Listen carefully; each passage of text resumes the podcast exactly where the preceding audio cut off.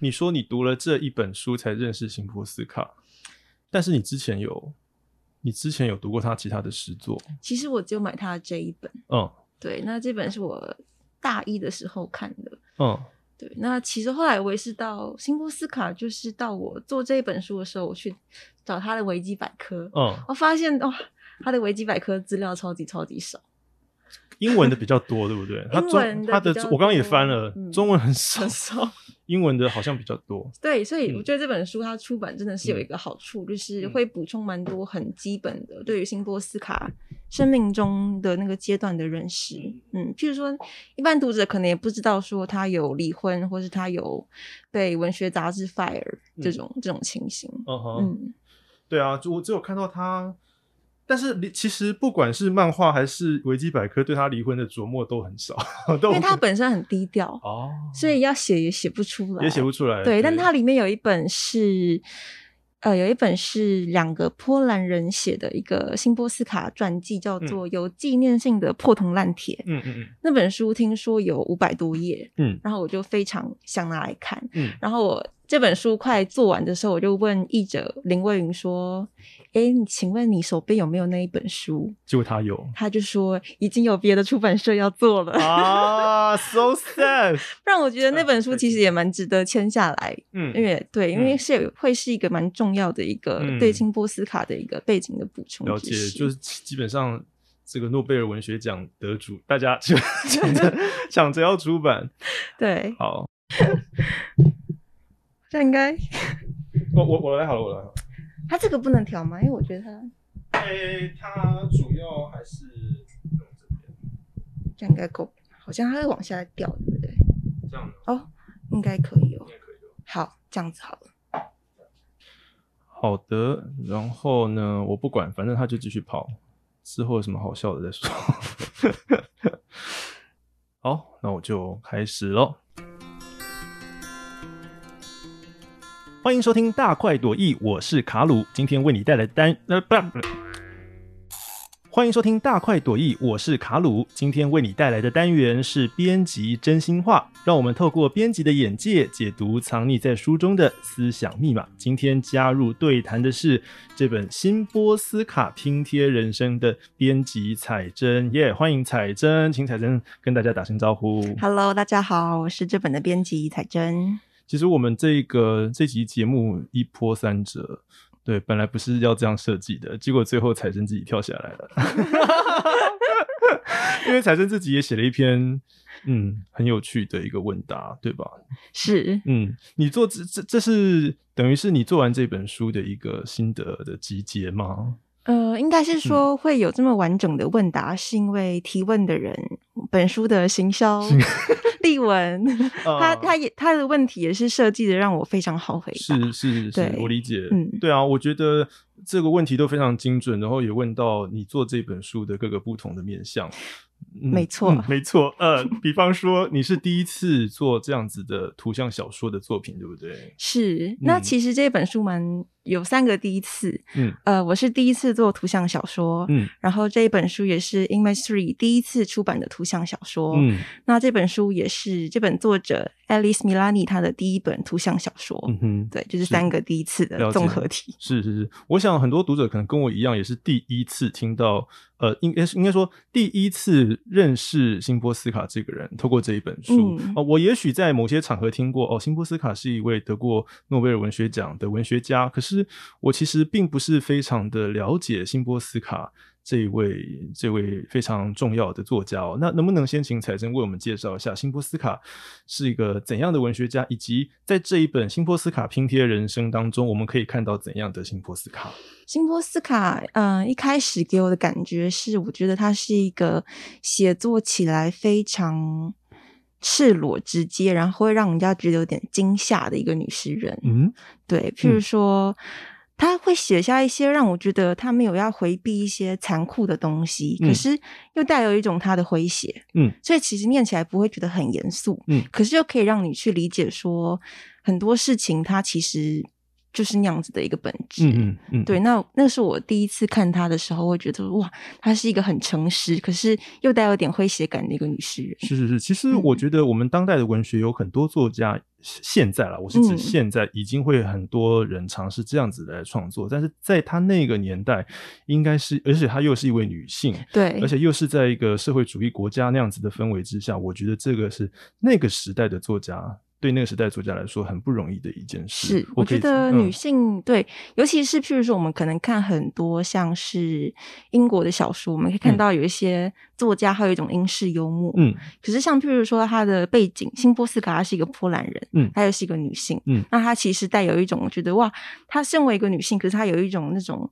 幽默感，其嗯实是超越女性的一种平均值。嗯嗯嗯嗯嗯，这个幽默感指的是什么呢？你有没有一些诗作可以让我们？呃，例如我，其实我是我也是不太了解辛波，我也是从这本书才认识辛波斯卡的。嗯 你有没有一些例子可以让我或者是听众了解一下你所谓的赤裸，或者是幽默感，或者是超越性别的这一些观点？呃，可以从哪些诗作看得出来呢？像它里面有一首是叫做《主义》的诗，。嗯就是一个 idea 那个主义。嗯那其实这首诗它也有被收录在《新波斯卡拼贴人生》这个里面，嗯就是一开头、你会觉得新波斯卡好像在自言自语，嗯，那他其实就是一个诗人，他有灵感的时候，他在跟他的灵感做一个对话，嗯，这就是让我觉得是一个非常好笑，可是又非常写实的一个部分。嗯哼譬如说，他说有个主意来到我这里，是要写一首小诗，还是一首诗？很好，我说留下来，我们谈谈。你必须多告诉我一点关于你的事。他于是对我的耳朵说了几句话。啊哈，是这样啊！我说真有意思，但是要为他们写一首诗，不，别闹了。 就是你就觉得哇，他在跟他的灵感对话，然后他们两个之间有点拉扯，嗯就是一个要你写，但是呢，诗人本身觉得哈要写吗？这种犹豫不决的感觉，哦我觉自得我拉扯。他把那个创作者内心那个，哎，这到底是不是个好点子的这种自我剖析的、呃，你的会过觉程，得这个这个想法是让人有一点兴奋，可是有一点嗯焦虑，嗯怕它不够好，对可是又觉得怕错失那个对把它写下来的那个当下那个 moment。嗯嗯嗯，嗯是对，我觉得这个也是我呃非常吸引我的一个开头哦，这也是我在这位作者 Alice Milani 她的这开头用这首诗，我觉得非常的有趣，而且她是在早晨的一个她在梳洗的那个过程对，我觉得哎，诶那个一切都刚开始发生，一切都开刚开始运转的那个时候，灵感突然间来了，我觉得非常符合这首诗的这样的意境。对，嗯，好，那呃，彩珍自己最喜欢辛波斯卡这一位诗人的诗作是哪一首诗呢？最喜欢的一首是有一首诗，它叫做《车站》。嗯，那车站呢，它是描写了一场没有发生的约会。嗯，光听这样子的描述，觉得没有哈发生，啊没有发生的约是会，对方没有，来吗？ 两个人都没有来。哎， 怎么回事？对，然后呢，就是你光听就觉得哇什么，然后它的开头呢就充满了一种悖论，那这种嗯悖论就会为整个开头带来了一种张力。嗯哼，譬如说呢，它的开头从“我的缺席准时抵达了恩市的车站”，他用缺席抵达了车站。嗯下一句呢，他说：“你已经被告知了，透过一封没有寄出的信。”嗯他用一封没有寄出的信告知对方。嗯哼，再下一句呢，他说：“你赶上在约定的时间不前来。”诶，他用一种不客前来，然后来赴约。嗯哼，然后呢，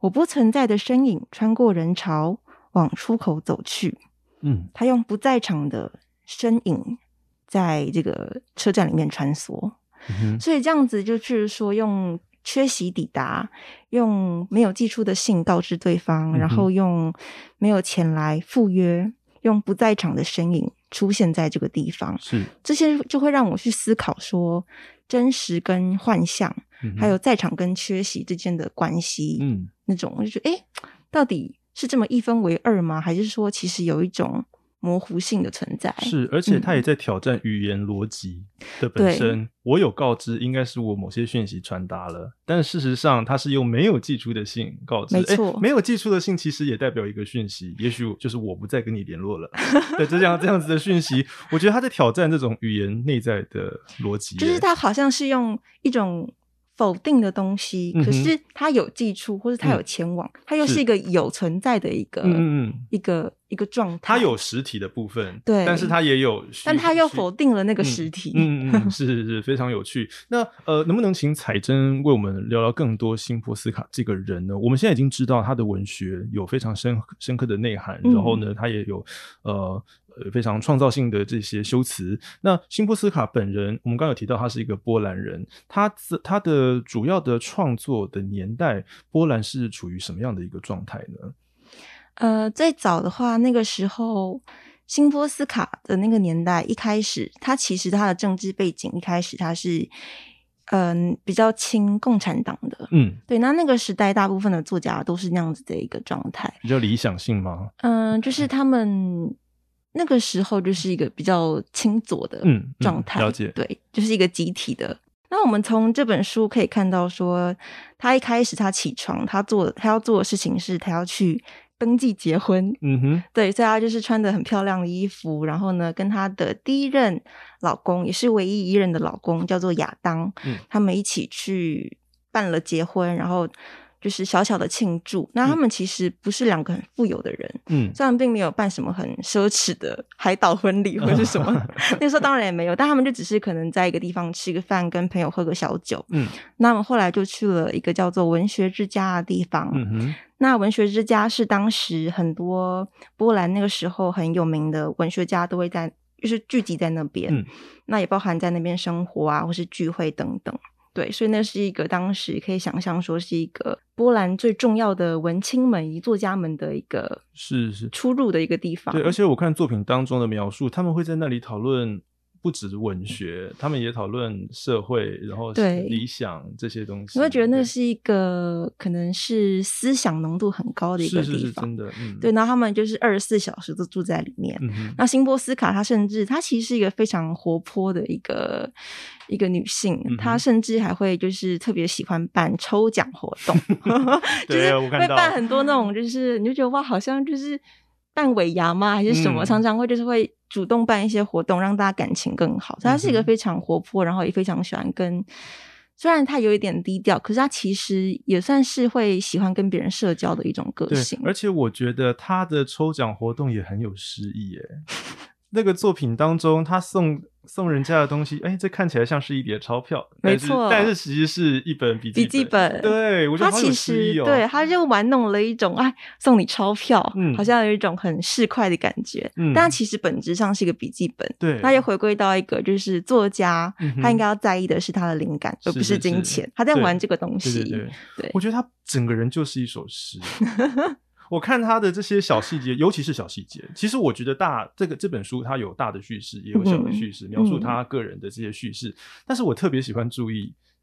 他个人的这些小叙事，对你会发现是他是一个非常俏皮，嗯可他的俏皮又带有一种诗意的嗯哼的这种是感觉。嗯，是，所以从这些小地方都可以看出他，辛波斯卡他本人都散发着一种非常诗有诗意、非常迷人的特质哦。而且我觉得这本书的作者也非常成功的把这一些诗意描绘出来。想请教彩珍会怎么样描述这位 Alice Milani，他是用怎样的风格、怎样的手法来描绘这本书的呢？这本书呢，它两个特色，一个就是它有一个让人家觉得非常有流动感，然后光影处理的非常好的水彩。嗯那另外一条线就是比较有一种当代感，跟比较有一种摄影风格的拼贴，两个东西这样组成。嗯哼，所以这本书呢，它其实有一定的实验性。嗯哼，但其实也有非常我们所谓的像通俗啊、娱乐的效果，嗯所以它其实是一个你会觉得哦，它好像就是很很流畅的一本图像小说，嗯哼可是它里面其实也有一些很实验性的东西在里面，嗯去打断你原本的你去看阅读的那样子的一个流畅感，因为它是譬如说穿插了拼贴在里面的时候，你就会先脱离了原本的你看故事的那样子的一个叙事，嗯哼你，会回到拼贴来看，说，哎，这个嗯时候突然出现了拼贴是什么意思？就好像是一支短片，是你突然插入了一段另外一个叙事，那是什么是样的意思？是，对，就是大部分的时候，它其实是用水彩在作画，但是有一些特别的事件的时候，它会转换成用拼贴、用照片或者对是一些报纸上的这些画像来呈现他想要传达的图像的内容。你自己会怎么解读这两种手法？他是不是有刻意要暗示什么东西？ 妈，这位作者他他呃，利用拼贴呃，是不是在某些特定的议题上？或者嗯是象征上，他会采用拼贴这样的方式来表达。先跟各位读者分享，就是拼贴这个东西也是辛波斯卡本人非常非常喜欢做的事情。嗯，对，那网络上甚至有一个网站是嗯专门抛出了辛波斯卡的拼贴作品，哦，我就觉得哇，他其实你就会觉得好像跟这个诗人感觉更近了。是是你不是只是透过他的文字，因为文字毕竟还是需要翻译嘛。嗯，那读不同的译本，你可能就会对这个诗人会有不同的感受。是，可是图像，它基本上是不需要翻译的。嗯，所以你看辛波斯卡的拼贴作品，你好像会更了解辛波斯卡他的一种那种俏皮的那嗯种感觉，跟那种好像就是他有一种很轻盈，然后觉得好像任意的这样组合会产生一种新的感受。嗯哼。嗯，我想请教他拼贴些什么东西啊？我好好奇哦。其实我现在手边有个电脑，马上来查一下，他到底都 拼贴了些什么东西呢？其实我觉得不是非常嗯那种很繁复的，它就是两个东西，或是有一个背景，然后一个人物这样子。嗯嗯嗯对嗯哦，了解。但是我我相信啦，就是他其实也对于视觉有、嗯视觉呈现的东西有一种敏感哦，所以对他才会用这种拼贴的方式来来呈现他想象中或者是他发觉有趣的这样子的东西。嗯哦，哎，我觉得这这。这个我都我不知道，这个我作 为第一次知认识辛波斯卡这一位呃作者的读者，我真的不知道。那这样对读起来更有一种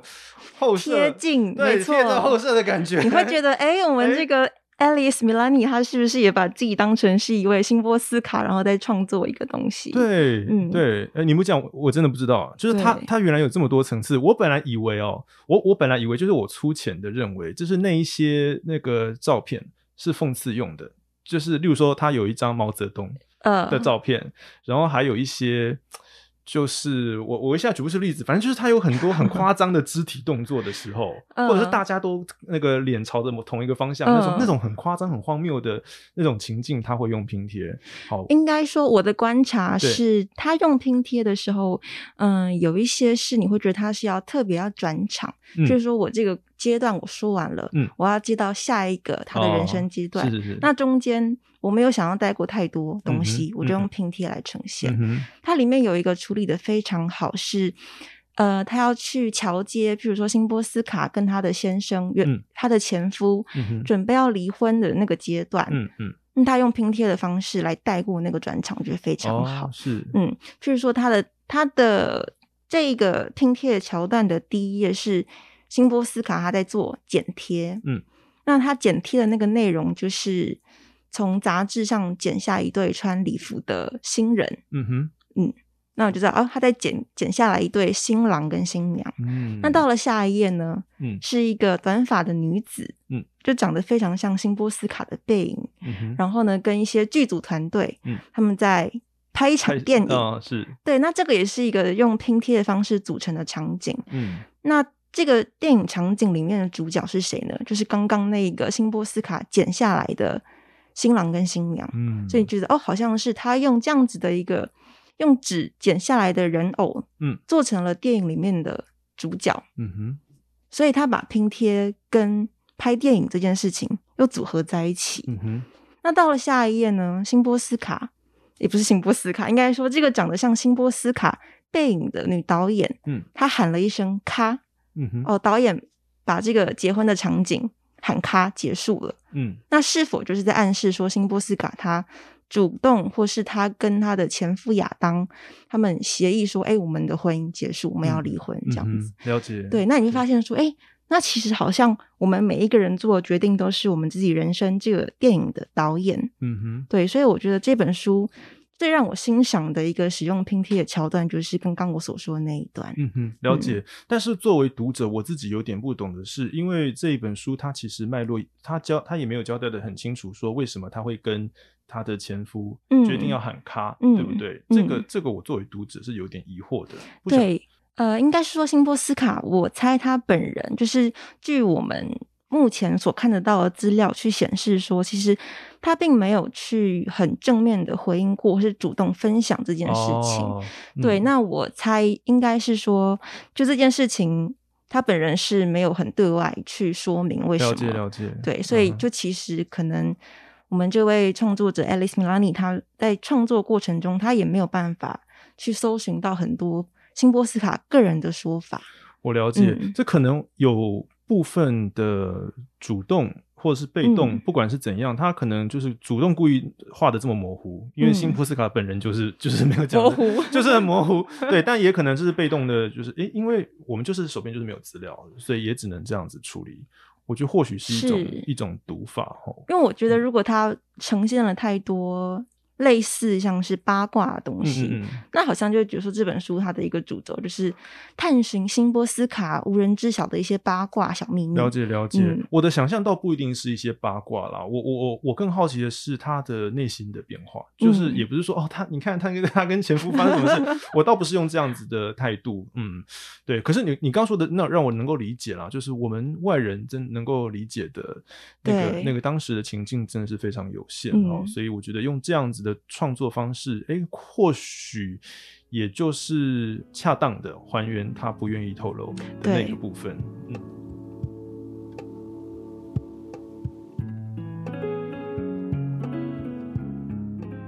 好，那我想彩珍应该也是在编辑这一本呃《新波斯卡拼贴人生》的过程当中，一面对于新波斯卡越来越熟悉哈、哦，算呃是算是哈、那你在编辑这本书的这个过程当中，有没有遇到一些嗯新的挑战或新的学习，或者跟我们的译者魏云沟通的时候，呃，有没有哪些特殊的合作的经验？这本书的翻译是林蔚云。那我们知道蔚云他是波兰文，应该说波兰文跟波兰这个国家的达人，嗯，就是台湾的波尔人选。嗯，可是呢，这一本它的原文其实是意大利文，嗯所以我们在想说要怎么翻译的时候，其实有点纠结，嗯因为想说它的原作是意大利文嘛，嗯哼可是你说台湾能处理新波斯卡跟处理这些诗句的人，嗯，感觉就只有林蔚云他可以做到，了解。对，就是嗯可以让读者们享受到最好的一个，对因为其实作品当中有很多描述情境的嗯那一些文字是辛波斯卡是诗作，是本人的诗作对。嗯，我觉得自己在读的时候就好像哦， 读了好多身临其境，很美的。诗。是， 对，所以那时候想说，如果用意大利文来翻这些诗，嗯，那等于是说绕了一个远路。对，那当然是从波兰文直翻最好，嗯哼所以我们就跟原本的出版社谈，说我们可不可以用波兰文来翻译。嗯哼，那他们同意了，可是希望说我们还是可以找一个呃懂意大利文的人，嗯来做一个最后的审定。嗯哼，那我们后来就找了一位叫做印竹的，不是叫做印竹，我们后来就找了印竹来帮我们做意大利文的审定。那那个时候呢，其实我出了一些差错，嗯就是呢我没有把电子档寄给印竹，所以他是用纸本来做审定。二零二一年， 没错，用铅笔手写纸本做审定。笑死！好，呃这那那，所以他没有觉得奇怪 吗？他就问我说：“要用写在纸本上吗？”然后我就想说：“哇，她真是一个老派复古、热爱手写的女孩。哦，所以他真的后来用手写交 稿。没错，然后我后来就跟她赔不是，我说不好意思，因为我太忙了，然后我没有发现我没有寄电子档给你。 但她就跟我说没关系，她觉得其实用手写这样的形式也蛮方便的啦，因为你哦说你审定里面追踪嗯修订，对，那个 Word 打开也我会理很解，乱，我理解。对，嗯所以她后来就是用手写的，嗯哼，然后寄回来给我，嗯然后我就把它 scan，嗯哼，然后也给魏云看一下，然后说嗯就是这个手稿， 我还把它 scan 下来，然后给魏云看。哦，对，其实是一个还蛮有趣的啦，就是也算是一种符合这本书的主题拼贴， 嗯，跟一种那种手感的那种感觉。是是是，对，对，哎、你你没有解，你没有把这两者连接在一起，我我还没有真的没想到， 是有点其实牵强。有点牵强。对，但可是我觉得就是意外的有一种美感，就是你明明是不小心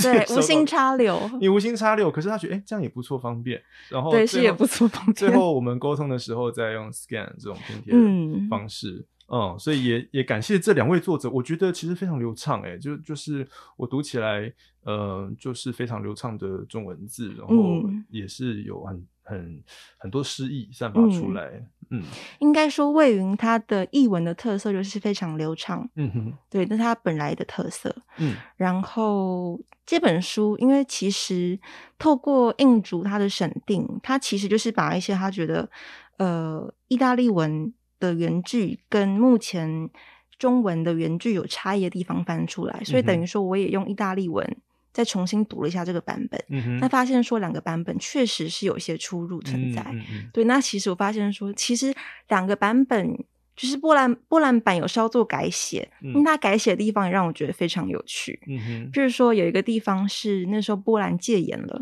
嗯然后辛波斯卡跟他那个时候的伴侣叫做康奈尔走在一起，嗯，然后呢，意大利文版的辛波斯卡对康奈尔说：“我们会一直在一起的，对吧？” 就是你会觉得哇，她好像是一个小女人，就是有一嗯种哼不安感。对，可是波兰版的辛波斯卡，他说的那一句话是说，对付我们可没有这么容易，对吧？就觉得好像波兰版的辛波斯卡哦又是更、坚更强坚强、勇敢，嗯然后是又有一种觉得说，哦，戒严了吗？然后或是那又怎样那又怎样？我觉得我 们也不好搞啊，这种。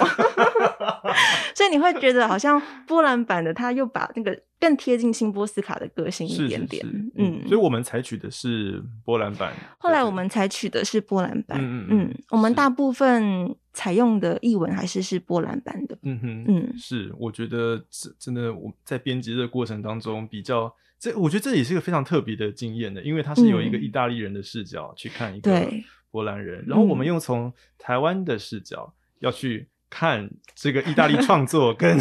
波兰创作，对，这个多方的磨合，我觉得也是一个非常珍贵宝贵的经验哦。嗯，那彩珍自己有没有觉得这一本书当中哪一些段落或者是图像是让你觉得最值得，呃，最吸引你，然后也你也觉得很嗯适合读者来细细品味的段落呢？如果把文字跟图像分开来谈的话，嗯图像方面我最喜欢的是，呃，有一页就是刚刚我们讲说波兰戒严，嗯然后辛波斯卡跟他那个时候的伴侣康奈尔走在一起，嗯，那那幅画呢，它其实我会让我觉得说它是有一种，嗯，那幅画会让我觉得说它的它的构图。跟他那个人物的比例，嗯会让你感受到说那个时代的氛围，嗯哼，跟他们的那两个人的意志跟当时社会的背道而驰。嗯哼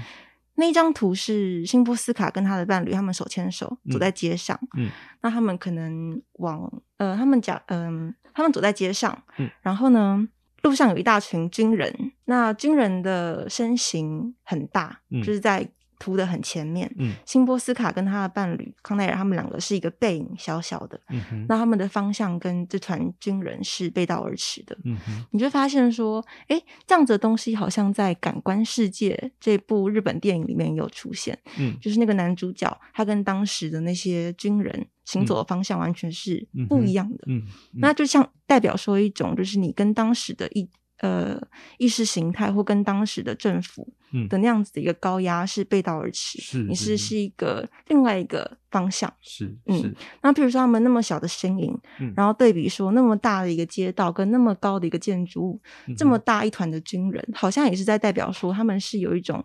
他们是一种渺小的势力，嗯哼嗯，可是他们讲的对话又是嗯非常的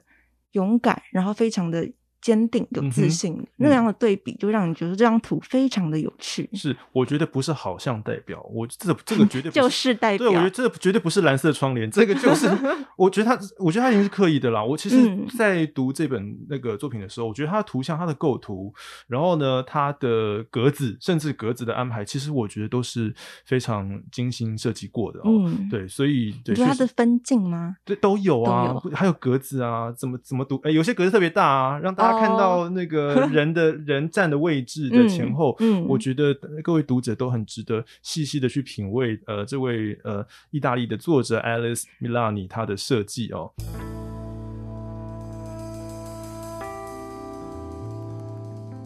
那刚刚彩珍，你把文字跟图像分开，刚才你嗯分享的是图像的部分，对不对？对，嗯，那文字的部分，你觉得有没有哪一些非常就是你想要分享的东西嘞？在这本书最接近尾声的地方，辛波斯卡呢，他跟几个朋友嗯在打牌。嗯那在打牌的时候，他还是就你会觉得啊，人家打牌就打牌，可他打牌的时候，他还可以讲出非常诗意的话。嗯哼他就说，宇宙运作的法则跟诗人的创作无关，但是呢，当然我们要努力尝试。我觉得我拯救了世界的一个小碎片，但是还有别人，就让每个人都拯救一个小碎片。你会发现说，哇，他在打牌的时候竟然还这么会说话。 等一下，这个是他的诗作，嗯、这个是他的诗作吗？不确定这个应该不 是他不的是他的诗诗作。作。 那他可能讲过这样的话，嗯嗯嗯对，那未必是诗，可能是他的访谈或是怎么嗯，样。哦，了解。对，然后这位作者是把它安排在一个，把它安排在一个打打打牌牌的状态嗯下哼去讲出来这样的话是。是，嗯，我觉得这个也很符合他的个性，哎，就是他是一个，我觉得这我读完这本书，我他给我的感觉是一个非常有那个按自在，他一直都非常的自在，然后他就相信自己要做的东西，然后即使在这样子玩乐，哎，有一有一点点休闲的这样子的气氛当中，他还是可以非常的安然自若的讲出这种很有很有哲理的话，我是这样觉得啦，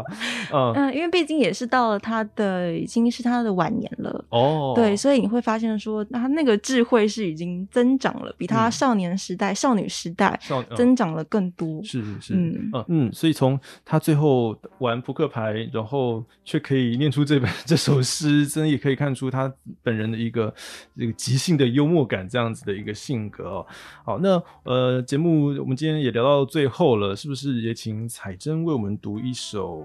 呃这本书当中新波斯卡拼贴人生当中也有出现的一首诗，来跟我们的读者说一声再见呢？嗯嗯好，这首诗呢，它摆在这本书的最后面。嗯嗯这本书的最后呢，辛波斯卡他在皇宫里面说：“让死者宽容我吧，他们在我记忆中消逝。我向时间致歉，原谅我在分秒中忽略广大的世界。我向旧爱致歉，因为我把新的恋情、新的爱情当作初恋。远方的战争，原谅我带花回家；敞开的伤口，原谅我扎伤了手指。真相，请不要太过留意我；严肃，请对我宽大为怀。嗯，我觉得他这个应该是他，我推测是不是他晚年的诗作，是，是他晚年的诗作。对我觉得展现出一种非常豁达、宽更大、宽容大度的感觉。嗯是是是嗯然后也非常适合，因为这本书后面也讲到说，一九八三年他们波兰的戒严结束了嘛，嗯也非常适合作为这本书的一个结尾，然后有一种嗯余韵的感觉。 读完这首诗，好像还是有一些东西在心中萦嗯绕着这样子。我会觉得 Alice Milani 她把这首诗放在最后面是一个蛮聪明的做法，嗯哼，因为她讲到了就是关于严肃跟真相这样子的东西。嗯是，那你就会去把它放在结尾的时候，你就会去回想说，哎，这本书它确实它并不是一个那么真实的东西，嗯也并不是一个那么严肃的一本书。嗯哼。嗯，嗯，而且也会让我自己会想，哎，那严肃到底是什么呢？真相到底是什么呢？嗯说不定嗯其实我们也不用太去追寻一些真相，啊就会觉得得哎，诶严肃跟真相有必要吗？还是嗯嗯过得嗯开心、读得开心就可以了？是了解，非常有意思的一本书哦，真的感谢非常感谢彩珍与我们分享你在读这一本《新波斯卡拼贴人生》还有编辑这一本书当中的各种。过程有有趣的，然后出差错， 这个粗心， 粗心大意，对然粗后心呢？大意， 对。但是其实蛮有一种嗯，对，又又有散发出一种诗意的 各种各式各样。对，谢谢彩珍，对也非常欢迎我们的读听众跟读者去找这一本《新波斯卡拼贴人生》来来感受一下 Alice Milani 她的用心的在图像上还有文字上的编排哦。好，我是卡鲁，最后再一次感谢彩珍跟我们对谈，谢谢。谢谢卡鲁，谢谢各位听众，哦也感谢各位的收听，我是卡鲁。如果你喜欢这个节目，记得追踪大块文化的 Instagram，还有粉丝专业哦。大快朵颐，我们下周再见，拜拜。